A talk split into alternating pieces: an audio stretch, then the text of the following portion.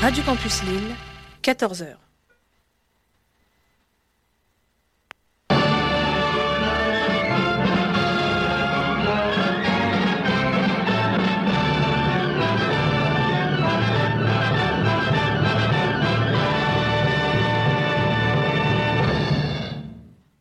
Cinéma m'était compté, une première. Action. Alors c'est fou quand même ce qu'un mec peut changer, ouais. Non, non, je suis le pompiste de la station-service. À partir de dorénavant, voilà exactement ce qui va se passer. Je crains déjà d'être important, je ne voudrais pas être indélicat. Au nom de la loi, je vous arrête. Comment m'avez-vous trouvé? C'est mon métier. J'aime cet endroit. Nous sommes là en pleine brousse. Je m'appelle monsieur le directeur. Les acteurs sont incroyables. On peut pas dire que t'es tout à fait tort. Ce que je vous dois aujourd'hui, c'est la vérité. Bon, là une excuse. Bah vous pouvez poser vos valises, on va pas vous les piquer. C'est curieux chez les marins ce besoin de faire des phrases. Je pense que quand on mettra les comptes sur orbite, t'as pas fini de tourner. Chaque samedi, les plus grands acteurs sont dans Cinéma Mété Comté.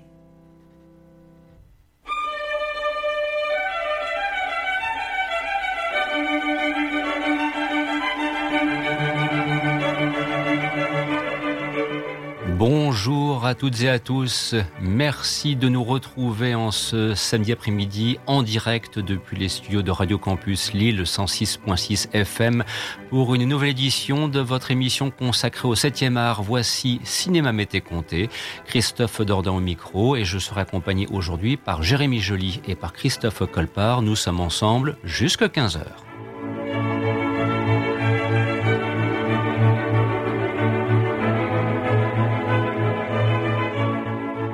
Bien évidemment, Christophe et Jérémy s'associent à moi pour vous souhaiter une très belle année 2024. J'espère qu'elle vous sera profitable au sens noble et premier du terme, et ce dans tous les domaines. Alors pour cette émission de reprise en ce 13 janvier 2024, nous avons choisi de célébrer un grand metteur en scène français, Henri Verneuil.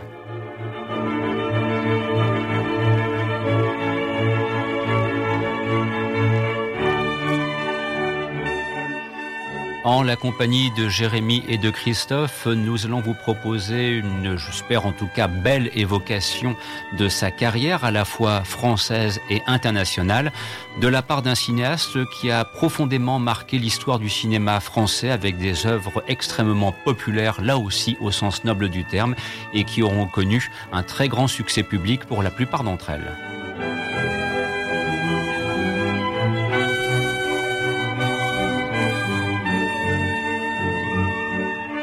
Et de commencer avec, euh, mon Dieu, un véritable classique, Le Clan des Siciliens. Nous sommes à la fin des années 60 avec un trio extraordinaire. Le patron, Jean Gabin, le jeune loup aux dents longues, euh, Alain Delon, pardon, et puis euh, la carrure, l'ours, Lino Ventura. Voici le clan des Siciliens, musique composée par Ennio Morricone. Excellent après-midi à l'écoute de notre programme.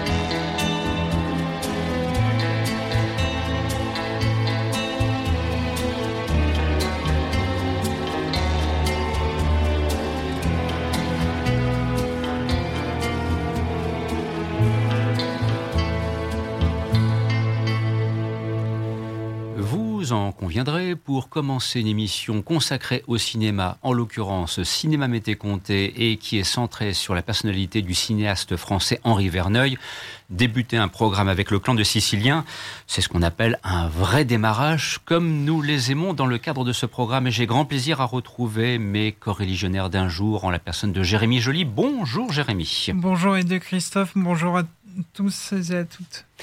Christophe, un très grand bonjour à toi. Bonjour Christophe, bonjour Jérémy, bonjour à tous. Et une fois de plus, tu as préparé de main de maître ce programme. Alors vous en avez l'habitude. Bah oui, tu le sais bien, hein, tu fais ça. Voilà, il, est, il, a pris vraiment de bonnes habitudes maintenant. C'est comme quand tu vas au restaurant, tu connais un petit peu le menu à l'avance. Voilà, tu sais à peu près euh, quel terrain tu vas prendre. Mais, mais, mais, mais, mais.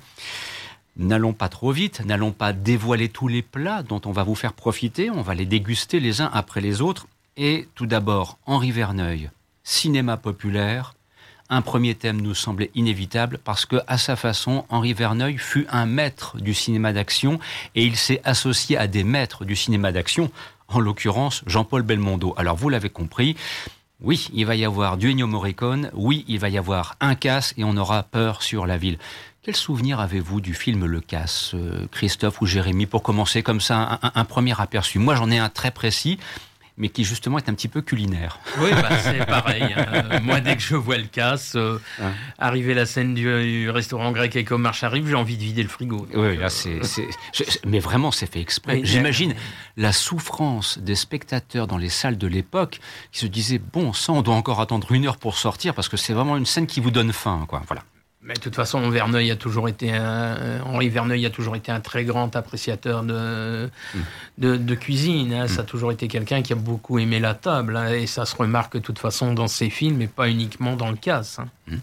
Alors, euh, Jérémy, le casse, avec le recul, indépendamment des, des, aspects culinaires. C'est vrai qu'il y, a, qu'il y a cette scène, mais il y a aussi une très belle scène d'action qui dure une dizaine de minutes au moins de course-poursuite en voiture, euh, Belmondo et Omar Sharif, euh, des cascades réglées par Ami Julienne, euh, mm. le, patron de l'époque des cascades du cinéma français. Et vraiment une très belle scène, très belle scène d'action. Mm.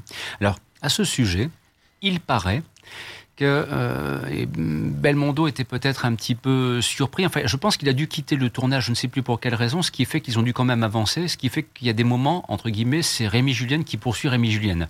Et quand les deux voitures ne sont pas dans le même plan bien évidemment. Voilà, parce qu'il fallait avancer. Euh, le cinéma, ça coûte cher et on peut pas toujours attendre. Oui, c'est aussi un autre euh, cascadeur qui double Omar Sharif, mmh. forcément. Donc, il fait partie de la, de la grande équipe de, de Rémi Julien. Et c'est vrai que cette poursuite en voiture euh, fait partie de l'image du marque, de marque pardon, du film Le Casse. Bon, c'était la grande époque des poursuites en voiture. Hein. Je veux dire, ça avait été lancé par Bullitt. Il y aura après French Connection. Donc, Henri Verneuil, là, moi, je, je le trouve extrêmement malin. Se dit, ben, poursuite en voiture, pourquoi pas D'ailleurs, dans La Cité de la Violence, on en retrouve une aussi qui ouvre le film et qui dure aussi près de 10 minutes, ceci dit en passant. C'était, euh, voilà, c'était, on va dire, un gimmick, enfin, une, espèce de, figure imposée dans le cinéma de l'époque d'avoir de longues poursuites en voiture pour le plus grand bonheur des cinéphiles. Et, alors, euh, moi, j'ai comme envie qu'on parle un petit peu d'une comédienne quelque peu oubliée du cinéma. Hein. Il, y a, une jeune demoiselle dans, le film, parce qu'il y a l'actrice américaine, mais il y a l'actrice française. Est-ce qu'éventuellement vous en souvenez un petit peu? euh, Christophe euh, Oui, euh, l'actrice américaine, c'est Diane Cannon. Hmm. Et pour l'actrice française, c'est Nicole Calfan. Oui, c'est Nicole Calfan. Voilà, c'est ça. Voilà. Et c'est vrai que c'est quelqu'un, parce que on a comme ça pas mal de projets. Bon, on vous glisse un petit peu nos affaires de cuisine. On a pas mal comme ça de, petits projets d'émissions. On souhaiterait remettre en lumière un petit peu des oubliés du cinéma. Et je trouve que Nicole Calfon mériterait un, nouveau regard. Oui, penses-tu, Jérémy? Qui a tourné avec Jean-Yann, euh, bah, Delon, Belmondo. Mm. Enfin, oui, qui a une grande carrière. Bah, oui, donc, et, dont le nom a maintenant un petit peu disparu des mémoires. Et, on souhaiterait pouvoir le, le, revitaliser. Donc ça, c'est le premier thème qu'on va entendre, en l'occurrence euh, le casse. Et puis, euh, il y aura une petite interview d'Henri Verneuil que, Christophe a, sélectionné avec soin pour illustrer notre propos. Puis après, on va enchaîner. Alors là, avec, euh, je l'ai revu il y a trois jours. C'est pas, ça passe actuellement sur les chaînes euh, dites du cinéma. Mhm. C'est Peur sur la ville qui nous amène au musée 70. Alors là, Jérémy Peur sur la ville, c'est un monument dans le genre. Hein. Ah oui, oui. Avec le fameux Minos. Mhm tueur de femmes euh, qui a dû terroriser plus d'un spectateur, euh, sans doute grâce à la musique euh, stridente d'Ennio Morricone à chacune de ses apparitions. puis surtout aussi au physique d'Alberto Maria Merli, qui était un très très bon acteur italien, qui a fait beaucoup de films avec, avec Corbucci, avec, qui a fait beaucoup de, de polars dans les années 70 avec Luc Miranda, avec Gabriel Tinti. Mm. C'était quelqu'un qui avait vraiment un physique. Tu, c'est très rare de le voir dans, dans, dans le rôle d'un d'un mec bien. C'était souvent des rôles de. Même dans les westerns, il y avait souvent le rôle hmm. pourri. Hein. Hmm. Et n'oublions pas qu'aux côtés de, de, Belmondo, il y a Charles Denner. Ah oui. Et ça, c'est Charles Denner. Ça, Charles Denner le Grand, effectivement, et qui, et qui dans, le, dans le film apporte un, un contrepoint bienvenu à un Belmondo sautillant, frétillant, cascadeur. Hmm. Enfin bon, il y a, il y a la, la, fameuse séquence euh, sur le métro. Sur le euh, métro parisien. Voilà, qui, qui, qui, fait partie de. le, le casse, il y a la poursuite en voiture. Peur sur la ville, c'est la séquence euh, du métro. Ça fait partie des, mm. de, ces films qui ont une véritable image de marque, ce qui fait qu'on mm. reconnaît tout de suite. On se dit, ah bah oui, bien sûr, ça ne peut être que celui-là. Et aussi sur les toits de la galerie Lafayette. Oui, euh, exactement. et puis, en matière d'oublier, euh, en matière d'oublier aussi, il y, a aussi du, il y en a aussi des sacrés dans, le, mm. dans Peur sur la ville. Moi, je pense à Jean Martin, oui. qui a franchement été un quelqu'un qu'on a franchement oublié. Quelle voix hein, Une voix, et puis il a souvent tourné avec, euh, avec, Georges, avec euh, Henri Verneuil, mmh. et, puis, euh, et puis aussi Jean-François Balmer. Bien sûr. Bien sûr. Donc ça aussi, ça fait partie de, de ces comédiens qui font la richesse d'un film et qui expliquent pourquoi Port sur la ville, encore aujourd'hui, demeure un classique du genre. D'ailleurs, je trouve que dans la filmographie de Belmondo, on démarre très fort parce que euh, là, on a, ouvert avec le clan des Siciliens, donc ça c'est pour le trio euh, des patrons de l'époque. Mais du côté de Belmondo, euh, la période Le Casse, Peur sur la ville, c'est le moment où là, le statut de superstar est, clairement assumé et assuré aussi quant au résultat au box-office. Mm. C'est vraiment remarquable de voir au combien il menait très très bien sa carrière à ce moment-là. Alors de commencer par Le Casse, tout de suite vous allez retrouver du pur Morricone, et puis ensuite une petite interview d'Henri Verneuil, et après on entendra Peur sur la ville excellent après-midi à l'écoute de ce programme.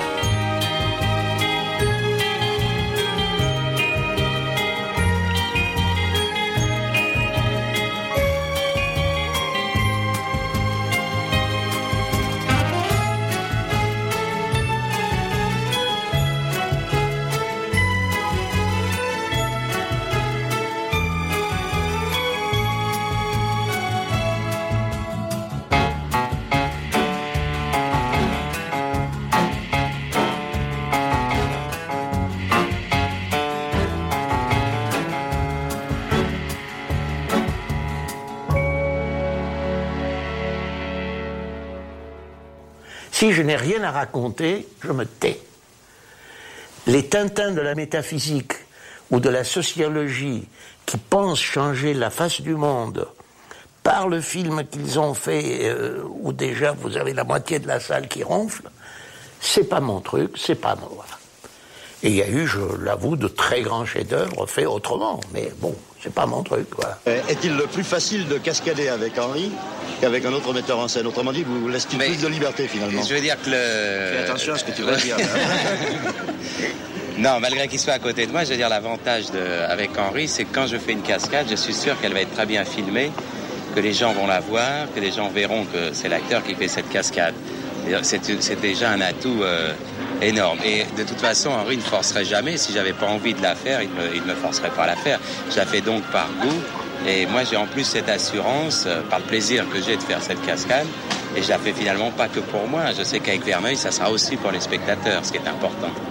Très longtemps, j'ai trouvé anormal, je parle encore dire comme on disait en 15 ans, j'ai trouvé anormal que dès qu'ils avaient un film de, un peu difficile, solide, d'action ou de à faire, on venait me voir en disant tu es le seul. Je dis mais qu'est-ce que c'est ce pays? Où moi à mon âge je serais le seul. Il devrait y avoir 50 Verneuil qui sont capables de faire ça. Bon, aujourd'hui je suis plus du tout le seul.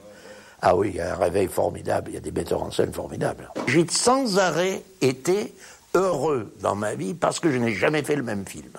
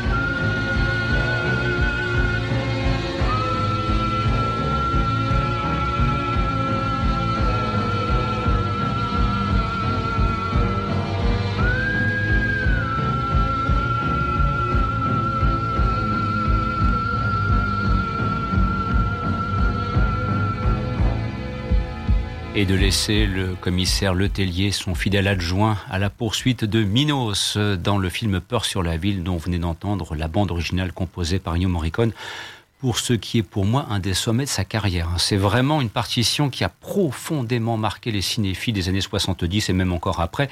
Et cela fait partie de cette image de marque que nous soulignons tout à l'heure du film Peur sur la ville et, de mesurer ô combien il a marqué l'histoire du, du polar français. Et Henri Verneuil, ce jour-là, était au sommet de son inspiration. Alors, place maintenant à Henri Verneuil se glissant dans le registre, euh, alors je vais employer le terme de thriller, avec soit une dimension économique, soit une dimension politique. Tout d'abord, il sera question du film I comme Icar, qui fait ouvertement référence à l'assassinat de Kennedy et avec Yves Montand dans le rôle d'un procureur enquêtant sur l'assassinat d'un chef d'État d'un pays obscur qui n'est pas forcément nommé. Et puis ensuite, nous intéresserons à 1000 milliards de dollars qu'il a réalisé au tout début des années 80 avec un étonnant et sobre Patrick Dewar pour un film là aussi qui mérite très largement d'être reconsidéré et d'être revu parce que ce n'est pas peut-être pas forcément euh, Jérémy celui qui est le plus connu des, films d'Henri Verneuil. Tout d'abord, I comme Icar, avec euh, là Yves Montand, euh, bon, une très belle rencontre. Hein. Henri Verneuil, Yves Montand, euh, dans le rôle de ce procureur donc de, qui enquête sur cet assassinat politique. Vraiment, moi, je, me souviens, j'ai un souvenir comme ça, très rapide. Après, je, te laisse intervenir. Je pense que c'était une émission qui devait être les rendez-vous du dimanche, présentée par Michel Drucker. Et Henri Verneuil expliquait ce qu'il utilisait. C'était une technique qui s'appelle le Film qui permettait de suivre le viseur euh, du tireur au fur et à mesure qu'il essayait de repérer sa cible avant le, coup de feu fatal. Voilà. Le jeune cinéphile que j'étais à l'époque se disait Ouh, ça c'est du bon cinéma, on a envie d'y aller. Et effectivement, Icom Icar, c'est une belle réussite. Hein. Oui. Et tu le disais, le, pays n'est pas nommé, mais après il y a quelques indices qui fait qu'on pense quand même euh, à l'Amérique et à l'assassinat de Kennedy. Et il y a une scène qui est pour moi aussi culte, qui, euh, qui parle de l'expérience de Milgram oui. Euh, une véritable expérience scientifique qui montre que le pouvoir peut amener un kidam à effectuer des actes d'une grande cruauté mhm qui est vraiment, vraiment culte. Oui, à partir du moment où il est soumis à une autorité, il mm. peut se comporter en, pire des tortionnaires. Mm. Et d'ailleurs, le personnage d'Yves Montand lui-même est confronté à cette réalité et on lui rappelle qu'il a fallu attendre un certain stade pour qu'il finisse enfin par réagir et dire stop. Voilà, donc euh, c'est vrai que cette euh, expérience, elle est vraiment fascinante et troublante à la fois euh, sur, sur ce qu'on est malheureusement capable de faire. Et, toi, Christophe, quel souvenir gardes-tu de I comme Icar? Oh, Je l'ai vu un nombre incalculable de fois parce que c'est un film que j'adore. En plus, je suis fasciné par l'affaire Kennedy. Puis bon, il y a quand même un casting qui est absolument à tomber. Il y a quand même Didier Sauvegrin, Hein, euh, y a, euh, on parlait, tu parlais justement, Jérémy, de l'expérience de Milgram. Le professeur Nagara, est joué par euh, Roger Planchon, mm. qui a été quand même metteur en scène de théâtre. Hein. T'as as des grands noms tout le long du film, et puis c'est un film que tu peux revoir encore de nos jours. Mm. Puis c'est vrai que c'est une des plus belles compositions d'Yves Montand dans le rôle de, du procureur Henri Volney. Puis moi j'aime beaucoup cette petite scène entre Pierre Vernier et puis Roland Blanche. J'adore Roland Blanche et euh, on en parlait la dernière fois ensemble. Euh, c'est vrai qu'il y a ce côté très euh, il y a toujours ce côté très subtil avec, avec Pierre Vernier et, Roland qui, a, qui, apporte la petite touche d'humour qu'il faut pour bien un petit peu décompresser l'ambiance très lourde, très pesante qu'est est Icar. Alors ça, c'est le premier thème donc, vous allez entendre. Là aussi, la partition musicale a été composée par Ennio Morricone. Ensuite, on basculera dans l'univers de Philippe Sard pour 1000 milliards de dollars. Alors, en fait, avec 1000 milliards de dollars, euh, c'est un petit peu la, conclusion, si j'ose dire, je vais oser dire cela, d'une série de films amorcés dans les débuts des années 70 où on passe euh, par le registre de la dénonciation euh, d'une collusion existante entre le pouvoir politique et le pouvoir économique, en l'occurrence celui des firmes multinationales de l'époque qui représentait 1000 milliards de dollars de chiffre d'affaires depuis. Si vous allez vous intéresser à cette question, vous verrez que ça a pris des proportions euh, incroyables, pour ne pas dire astronomiques. Et donc, euh, voilà, ça fait partie de ces films dénonciateurs. Euh, je, ne peux pas m'empêcher de penser, bien sûr, aux morts d'un pourri de Georges Lautner. Enfin, voilà, on est dans cette continuité d'une dizaine d'années où, suite à des scandales politiques et financiers, eh bien, les, cinéastes se sont saisis de ces affaires pour faire des films. Et avec 1000 milliards de dollars, en plus de ça, ils, convoquent un Patrick Dewer assez inattendu malheureusement quelques temps avant qu'il ne disparaisse. Voilà, on est à la toute fin de sa carrière et de sa brutale disparition. Et Patrick Dewer est remarquable de sobriété. Voilà, et c'est ce qui fait toute la force du film, Jérémy, non? Oui, oui, c'est vrai. C'est le dernier film qui est sorti de son vivant. Mhm. Et malheureusement, le film a fait juste un peu plus d'un million, euh, mhm. d'un million d'entrées au box-office. Mhm. Ce qui était un, peu un semi-échec, mais qui, comme tu le disais, oui, un Patrick Devers qui est extraordinaire. Ah, totalement. Moi, je l'ai revu hier soir euh, pour les besoins de l'émission. Et puis euh, bah, là, tu retrouves encore une fois, comme dans Peur sur la ville, Charles Denner. Mhm. Euh, t'as Caroline Cellier, Fernand Ledoux, t'as plein de grands noms. Tu en, en vedette internationale, t'as quand même Mel Ferrer. Oui, ça aussi, c'est une particularité du cinéma d'Henri Verneuil, c'est que d'avoir réussi à capter des vedettes internationales. On en reparlera avec un certain Charles Bronson un petit peu plus tard, en deuxième partie de programme. Et surtout que Mel Ferrer se double lui-même. En, mmh. il n'est pas doublé, il parle lui-même français dans le film. Donc, mmh. c'est voilà, à la toute jeune Annie Dupéré. Mmh. Puis euh, ouais, une belle musique, euh, une, sacrée belle ambiance, et puis un, Patrick Dewer très sobre, très très rentré. C'est son avant-dernier film. Son dernier, ça sera Paradis pour tous d'Alain Gestua. D'ailleurs, Alain Gestua montra la scène où il tente de se, de se défenestrer de l'hôtel dans Paradis pour tous le jour où euh, Patrick Devers euh, se suicide et, on, et justement au moment où il monte cette scène sur sa table de mixage, on vient frapper à sa porte et on lui amène un télégramme comme quoi Patrick Devers est mort. Ouais, ça ça l'a marqué profondément Alain on peut, on peut le comprendre effectivement. Et de commencer avec I comme Icar.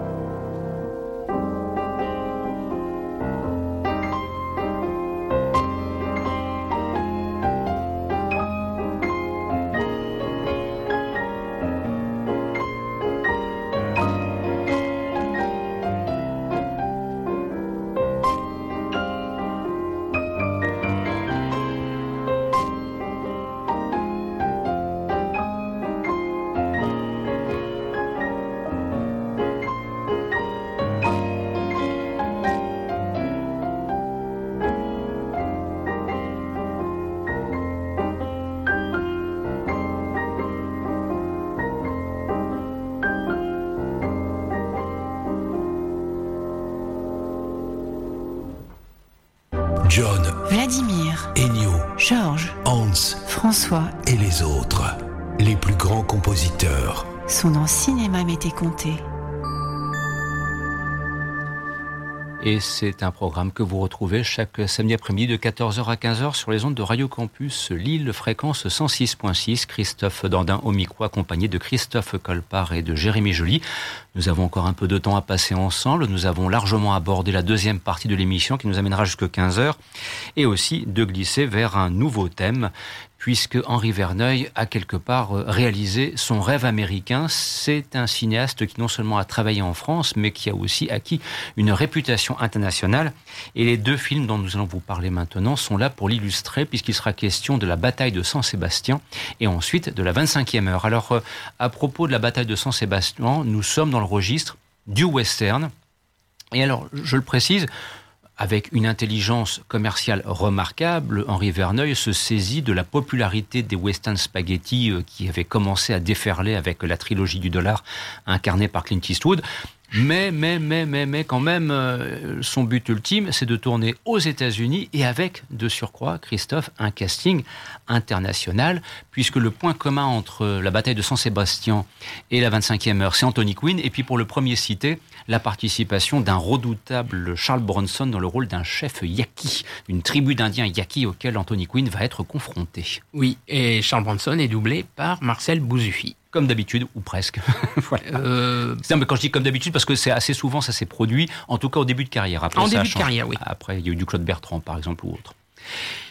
Et oui, c'est un, c'est oui, comme tu le dis, c'est un western euh, qui est super inspiré par euh, bah, toute, euh, par les Léon, par euh, les western spaghetti. Et moi, je pense aussi aux sept mercenaires. Oui, par l'affrontement oui, oui, final. Oui, oui. Il y a, il y a, je, dirais, je même plus du côté des sept mercenaires que des films spaghetti que des western spaghetti, pardon. C'est l'affrontement final, euh, euh, comment dirais-je, Anthony Quinn à la tête d'un village, euh, aidant une population à lutter contre des Indiens, on ne peut s'empêcher de penser à ce, que, ce qui était le propos développé par les sept mercenaires. Oui, et puis euh, tu as Pedro, euh, tu as Pedro Armandaris Jr., tu as, tu as Fernand Gravé. Mm. Ah, voilà, c'est malheureusement euh, que ça soit celui-là, que ça soit la 25e heure, sont des films qui ont été distribués par euh, United Artists ou la MGM, si ma mémoire est bonne. Et euh, malheureusement, en France, il y a des problèmes de droit. Euh, pourtant, les films datent de 67 et de 69, et malheureusement, c'est toujours indisponible en DVD, en Blu-ray. Et curieux, je trouve ça quand même dommage. Ouais, c'est curieux. Alors ça, c'est donc la partie western que Henri Verneuil a, a très bien illustré. hein. Je, je vous recommande la séquence d'affrontement à la fin du film. C'est du très très haut niveau. hein. Je peux vous dire que là, il a, il a mis les petits plats dans les grands selon une formule que nous aimons parfois utiliser ici autour de la table. Et puis après, il y a la 25e heure. Euh, Alors là, c'est un mélange entre le drame et le film de guerre. Voilà, qui est un, un genre, euh, c'est un terrain sur lequel Henri Verneuil s'est risqué assez rarement. Bon, on pourra penser après plus tard aux Morphalou qui concluront l'émission, mais c'est du film de guerre euh, comique. Oui, Voilà, c'est pas du drame. C'est hein. plus du film d'aventure. Hum. Alors, la 25e heure, quel souvenir euh, pourrait un petit peu aussi inviter à tenter qu'il soit reprogrammé, puisqu'il n'est pas disponible en DVD Non, non, non. Il y a, il y a, euh, bah, les deux ont pendant très longtemps été diffusés par euh, la chaîne Turner Classic Movies. Bon, c'est plus le cas maintenant, malheureusement. Euh, là, euh, oui, on est plus dans le, on est plus dans le drame de guerre. C'est tiré d'un roman de Virgile Georgiou, euh, paru en 1949. Euh, c'est là aussi, hein, Anthony Quinn a un rôle d'une importance et d'une force absolument hallucinante. Mhm. Euh, là, c'est son doubleur officiel, c'est Hen- c'est Henri Gianni qui le double. Mhm. Euh, et puis la fin, la fin. euh, moi, la fin, c'est une fin qui m'a marqué, celle de la 25e heure. C'est ma mère qui me l'a fait découvrir justement au tout début où on a eu le câble, où on avait la, la chaîne TCM. Et le jour où je l'ai vue, c'est vrai que la fin te marque. Parce qu'en plus, elle finit sur un, le générique est un plan fixe des yeux d'Anthony Quinn. Et tout le long, tout long du générique de fin, tu es, tu dis, oula, ouais, la, fin est une fin euh, vraiment limite euh, traumatisante, hein, très marquante. Alors, à propos de, l'univers musical, euh, on va combiner deux styles radicalement différents, puisque avec la bataille de San Sébastien, on va encore retrouver Ennio Morricone. C'est vrai que Ennio Morricone, Henri Verneuil, encore euh, un, quasi duo, si j'ose dire, à la Spielberg-Williams. C'est pas été constant, mais enfin très souvent ils se sont retrouvés. Et puis ensuite, euh, nous entendrons une partition musicale composée par Georges Delerue pour cette fois la 25e heure avec aussi, mal, il n'est pas crédité, mais il y a aussi Maurice Jarre qui a travaillé sur la BO de la 25e heure. Effectivement. C'est ce qu'on vous propose d'entendre tout de suite.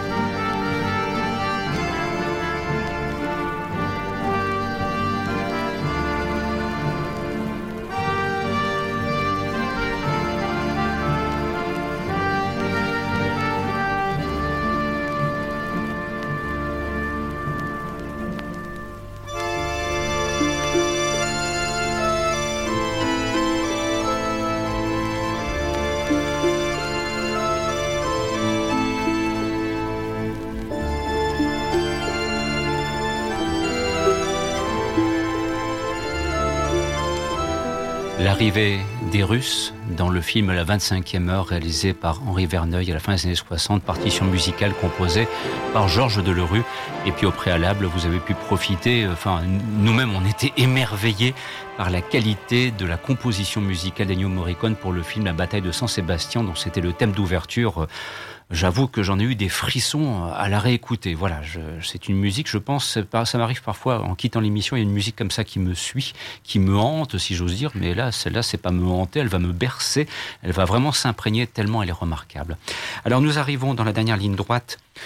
Et on, va s'amuser un petit peu parce que Henri Verneuil s'est aussi amusé. Et alors là, chers amis, euh, on va sortir euh, les camions, on va sortir les chauffeurs, on va sortir les légionnaires, on va sortir aussi les grosses blagues. 100 000 dollars au soleil d'un côté, les Morphalous de l'autre, œuvre quand même plus mineure, plus modeste, il faut bien le reconnaître. C'est pas pour moi un très très grand film, il a très très mal vieilli, alors que 100 000 dollars au soleil, oui, il demeure, Christophe, quand tu regardes bien les Morphalous, il y a même des erreurs de mise en scène de la part d'Henri Verneuil à propos des cadavres des soldats. J'arrive même pas à croire que lui les laissait faire, mais peut-être qu'il y avait des contraintes de temps. Enfin voilà, c'est la fin du cycle de, de, de la, ce que j'appelle la, machine belmondienne. Voilà, on sent qu'on arrive un petit peu en bout de course. Alors les Morphalous, ça se regarde, mais euh, vraiment, vraiment, vraiment avec beaucoup de, de, de, prudence dans les yeux, alors que 100 000 dollars au soleil, par contre, mais on peut le revoir 25 000 fois. D'ailleurs, quand on fera une émission consacrée à Blier, on convoquera Dialogue à l'appui, Bernard Blier pour 100 000 dollars au soleil. C'est vraiment un film remarquable et extrêmement bien réalisé. Les, poursuites en camion sont, vraiment de très bonnes factures, Jérémy. Oui, oui, c'est d'après un roman de Claude Veillot, Nous n'irons pas au Nigeria, euh, qui travaillera plus tard avec euh, Yves Boisset. Donc c'est une sorte de western euh, tourné entre la France et le Maroc. Henri Verneuil disait qu'avec ce film, il partait sur les traces de Laurence d'Arabie. Et là où les... il y avait des chevaux dans les westerns, là, c'est des camions de 30 tonnes. Et, et la critique à l'époque a été assez, assez virulente à propos de ce film, le jugeant comme un sous-salaire de la peur, mais finalement, avec le temps, mmh le temps a donné raison au film, puisque c'est oui, c'est un film euh, populaire au sens noble du terme, et avec des répliques d'Audiard qui sont cultes. C'est vraiment des sommets, mais ça, il faut qu'on prenne le temps. Alors là, en l'espèce, en la circonstance, de diffuser l'intégralité d'une séquence d'intervention de Bernard Blier, c'est absolument irrésistible. Je, défie quelqu'un qui adore Michel Audiard de résister à Bernard Blier à ce moment-là dans ce film. Et alors maintenant, bah, je vais me rapprocher de Pépère Ronchonchon parce que je lui ai plombé son affaire à propos des Morphalons en disant que c'était pas un film terrible. Donc, parole à la défense. Tu remarqueras que je suis très démocratique, Christophe. Et donc, un petit mot pour dire que toi, tu aimes bien les Morphalous. Ouais, beaucoup. Euh, bah, déjà, j'adore Michel Constantin. C'est quelqu'un qui, là, est pour moi un acteur de grande qualité. Et puis bon, les dialogues d'Audiard sont absolument hilarants. Euh, on retrouve Marie Laforêt qu'on avait déjà retrouvé avec euh, Belmondo dans Flic ou Voyou signé Georges Lautner. François Perrault, qui pour moi là aussi est un oublié euh, total malheureusement, alors que pourtant le monsieur a fait des magnifiques rôles et a souvent tourné chez Henri Verneuil, puisqu'il est dans le très beau Le corps de mon ennemi euh, tourné dans la région, musique Francis Lay. Moi, puis même, je sais que j'ai vu pas mal d'interviews. Je sais que Henri Verneuil aimait beaucoup les Morphalous, trouvait que c'était euh, qu'il avait besoin d'un film léger comme ça à ce moment-là. Écoute, euh, j'en accepte l'augure. Le résultat, moi, m'avait moins convaincu et je l'ai revu récemment il y a quand même des choses, euh, ça passe pas. Quoi. Je veux dire, les échanges avec Constantin Belmondo, ça d'accord, Jacques Villeray, tout ça, ça va bien, mais c'est euh, tout ce qui se passe autour, les, séquences d'action. enfin voilà, après la bataille de Saint-Sébastien, je me suis dit, bah là, Henri Verneuil, il s'est un petit peu laissé aller, quoi. Mais peut-être qu'il y a des contraintes aussi de production que j'ignore et qui expliquent peut-être quelques choix que je vais qualifier poliment d'hasardeux. Voilà, sur ce, on écoute 100 000 dollars au soleil et les Morphalous.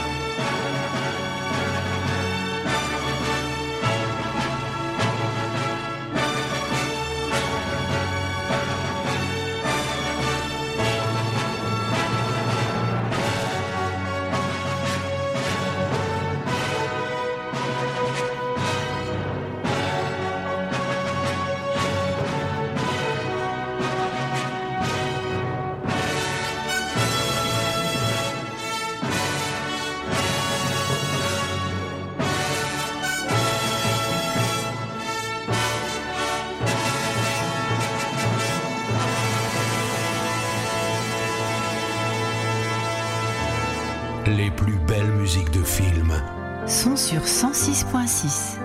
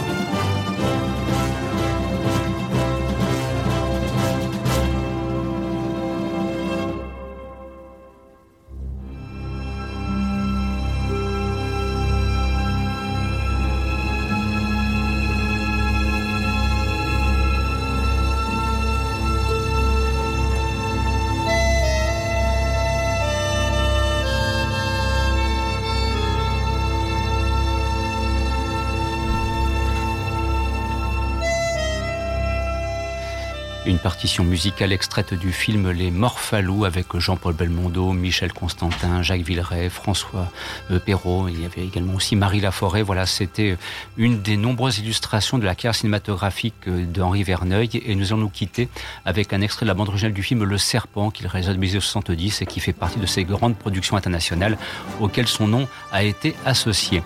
Un grand merci pour la qualité de votre écoute en ce samedi après-midi. Nous aurons grand plaisir à vous retrouver la semaine prochaine pour de nouvelles aventures.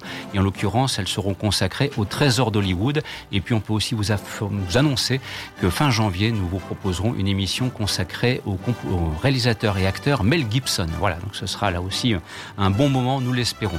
Une nouvelle fois, un très grand merci. Christophe Dordain, Christophe Colpart et Jérémy Joly vous accompagner pour cette édition de Cinéma Mété Comté. Et à partir de 15h, vous retrouverez des flips et des flops sur du Campus Lille. Bon après-midi à l'écoute de notre programme. Au revoir et merci.